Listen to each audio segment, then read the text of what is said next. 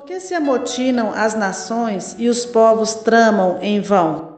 Os reis da terra tomam posição e os governantes conspiram unidos contra o Senhor e contra o seu ungido e dizem: Façamos em pedaços as suas correntes, lancemos de nós as suas algemas. Do seu trono nos céus, o Senhor põe-se a rir e caçoa deles. Em sua ira os repreende e em seu furor os aterroriza, dizendo: Eu mesmo estabeleci o meu rei em Sião, no meu santo monte. Proclamarei o decreto do Senhor. Ele me disse: Tu és meu filho, eu hoje te gerei. Pede-me e te darei as nações como herança e os confins da terra como tua propriedade. Tu as quebrarás com vara de ferro e as despedaçarás como um vaso de barro.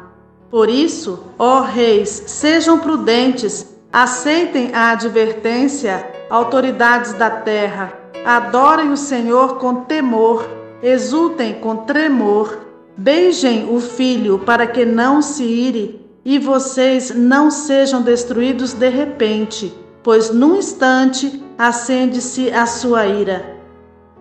Como são felizes todos os que nele se refugiam. Amém.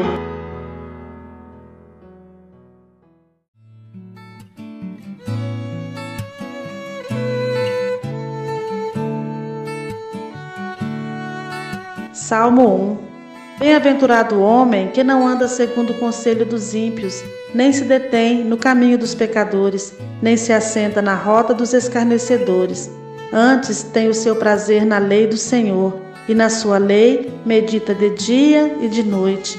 Pois será como árvore plantada junto aos ribeiros de águas, a qual dá o seu fruto na estação própria, e cujas folhas não caem, e tudo quanto fizer prosperará. Não são assim os ímpios, mas são como a moinha que o vento espalha. Pelo que os ímpios não subsistirão no juízo, nem os pecadores na congregação dos justos porque o Senhor conhece o caminho dos justos, mas o caminho dos ímpios perecerá. Amém.